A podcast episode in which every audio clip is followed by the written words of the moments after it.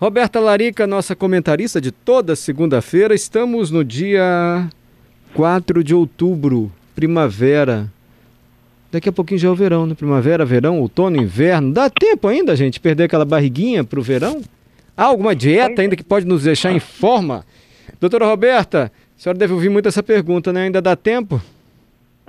Pois é, Mário, eu acho que esse é o momento em que as pessoas começam a fazer conta e ver assim, hum, faltam 90 dias para encerrar o ano, começar aquela comilança toda, até um pouquinho menos de 90 dias aí já para a gente chegar no Natal, e é o momento onde a gente começa a rever aquela listinha, né, do início do ano, porque por mais que nós estivéssemos, né, com algumas limitações né, da pandemia, do início do ano, eu acho que todo mundo, quando existe a virada, existe aquela expectativa, né, ah, eu vou me alimentar melhor, vou cuidar melhor da minha saúde, eu vou emagrecer, vou incluir atividade física. Não, não é só isso, é o verão. Menos. E o verão chegando e... também, o pessoal quer ir à praia? É o pessoal do verão. É. é. Para secar mais rápido, é, doutora, eu quero secar. Fala no consultório, né? É, desculpa interrompê-la. Para secar mais rápido, quero perder a barriga. É cortar carboidrato, igual a gente ouve muito falar assim no senso comum, ou isso não é tão simples assim?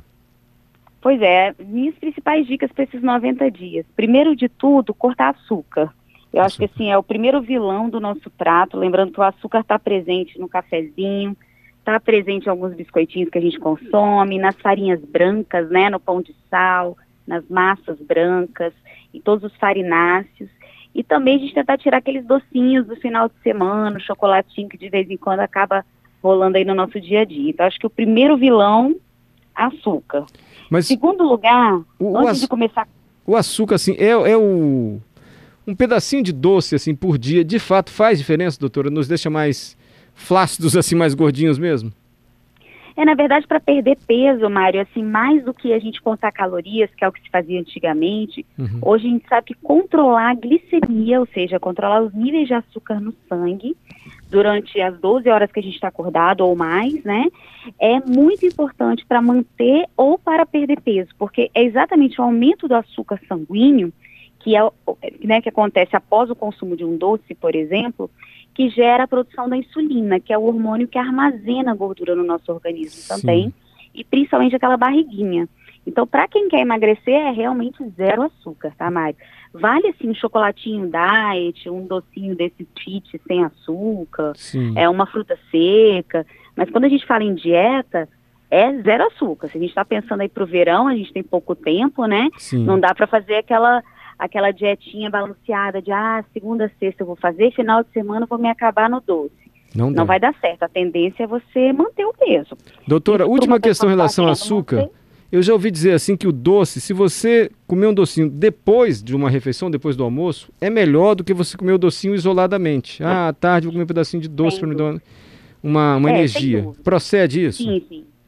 Com certeza, porque quando a gente come qualquer fonte de açúcar é, e o nosso estômago ele está mais vazio, né, entre as refeições, por exemplo, no meio da tarde comer um chocolate, o pico glicêmico, né, esse aumento dessa glicose que eu expliquei agora, a produção de insulina, vai ser muito mais intenso do que quando você consome um doce após uma refeição maior. Uhum. Então, esse doce, esse açúcar vai se misturar no seu estômago, a, a salada, o arroz, o feijão, a carne que você consumiu.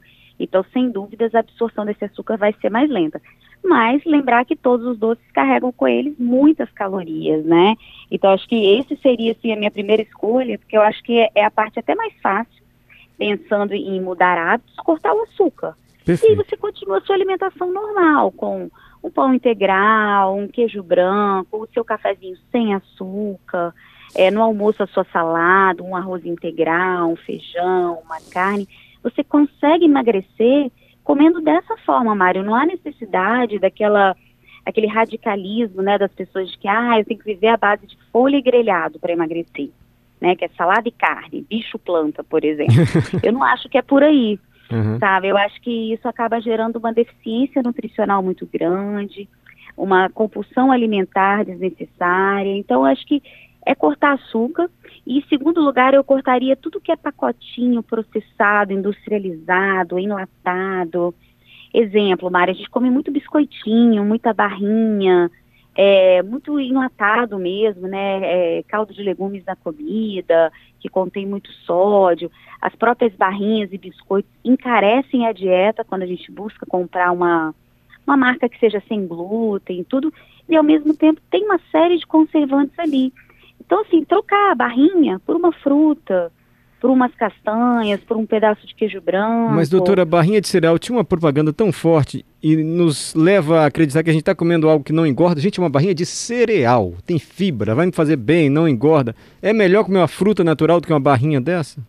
Sem dúvidas, Mário, sem dúvidas, porque nesses produtos se esconde muitos conservantes, ah, muitas é? vezes contém açúcar na composição, hum. de cereal mesmo, assim, de alto valor né, nutricional, não contém muito, a maioria tem muito floco de arroz, é, floco de milho, que dá aquele creque-creque, é barato, né, para a indústria, para produzir essas barrinhas.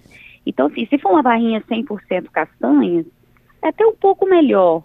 Ou uma barrinha de banana seca, que é sem açúcar, até vai, mas sem dúvidas a fruta contém vitamina C, contém outros nutrientes e é muito mais barato, né, para para a gente se alimentar e muito mais saudável. Então melhor então, na fruta. ficaria com essa opção também. Então estou indo aqui na sua lista. Açúcar de jeito, doce de jeito nenhum. Nem aquele depois do almoço, nem o sorvetinho de fim de semana. Quer emagrecer, amigo? É o projeto para o verão, assim, ficar mais em forma. Doce zero.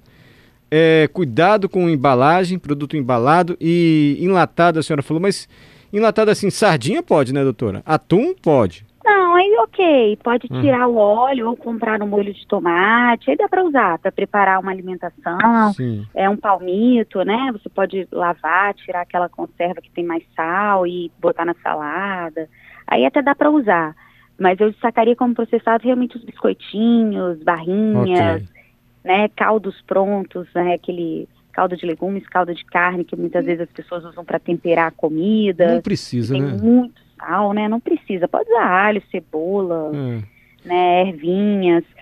Terceiro lugar, Mário, jantar mais cedo e comer menos à noite. À noite? É, à é noite. Mesmo? Eu acho que assim, esse é o maior desafio da maioria das pessoas, porque o que eu mais escuto no consultório é, Roberto, eu faço a dieta bonitinho o dia todo, mas quando chega a noite, o bicho pega. chega a noite, eu não tenho controle, eu como mais do que eu preciso, eu não paro de beliscar até a hora de dormir. Ah. É a hora que as pessoas pensam assim, ah, já trabalhei o dia todo, agora eu mereço, né? É, mereço uma recompensa. Alguma coisa, né? E a recompensa geralmente vem através do que a gente come, né? Senhora, acha que a gente deve jantar no máximo seis da tarde, então, assim? Sete, é, o ideal seria três horas antes de dormir. Vamos colocar assim. Depende, né, da hora que cada um, né, tem a rotina do jantar. Mas três horas antes de deitar já, já estaria uma conta legal para a gente fazer. E tentar comer menos. Eu acho que uma, o caminho para comer menos no jantar é fazer um lanche da tarde, que é algo que muita gente não faz. Né? Uhum. Né? Então, assim, talvez cinco horas, quatro, ou até mesmo saindo do trabalho, comer alguma coisinha, que seja um, um pão integral com queijo branco, é, um iogurte, uma banana com aveia, alguma coisa que diminua o seu apetite para a hora do jantar.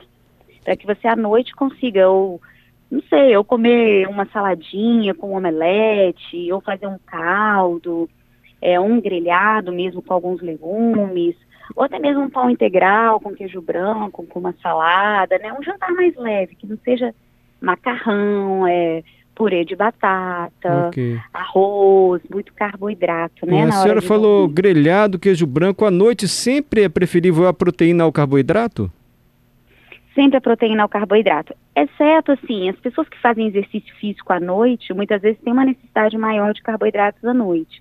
E aí, nesse caso, a minha dica seria ficar com uma batata doce, é, um inhame, um pão integral, um arroz integral, que são carboidratos mais saudáveis, né? Uhum. Mas sempre em quantidade pequena, sempre numa quantidade que seja só para fazer uma reposição é, energética, mas que não gere acúmulo, né, dessa energia, ou seja, desse carboidrato ali, que vai estocar como gordura. O corpo vai dormir depois, né? Não eu... vai ter uma queima calórica significativa. Eu achei ótimas as suas dicas e viáveis e aplicáveis, viu? Cortar o doce, cuidado com o produto embalado, até a barrinha de cereal, esses temperos químicos, isso tudo engorda, pelo que a doutora Roberta está dizendo. Com certeza. E tentar jantar certeza. o mais cedo possível, mais proteína e menos carboidrato, porções menores, sempre comer menos à noite.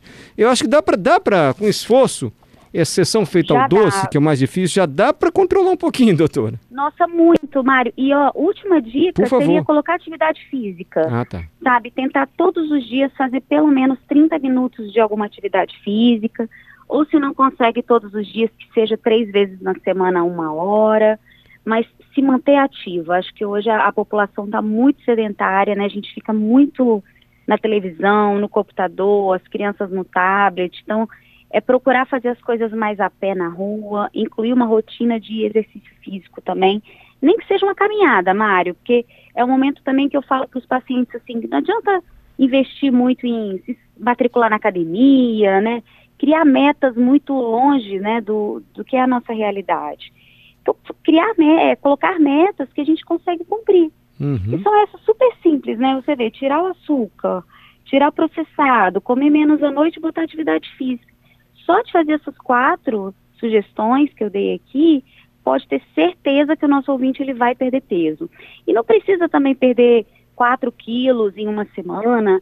Eu acho que uma perda de um quilo por semana, que dá 4 quilos ao mês, é uma perda muito Nossa. saudável, possível e aí, até o final do ano, a gente consegue bater 12 quilos, hein, Mário? Para os ouvintes que estão mais acima do peso aí, ó, dá para perder até 12 quilos até o final do ano. Bem mais, se eu perder 12, eu vou ficar muito magro. Ô, doutora, muito não, obrigado. Você não tem, né, Mário? Você não tem 12 quilos. Não eu sei não, doutora. da pandemia acumulado aqui. Eu não sei não, com a idade. Doutora, muito agradecido, muito bom ouvir a senhora. Gostei muito das dicas. Obrigado, tá?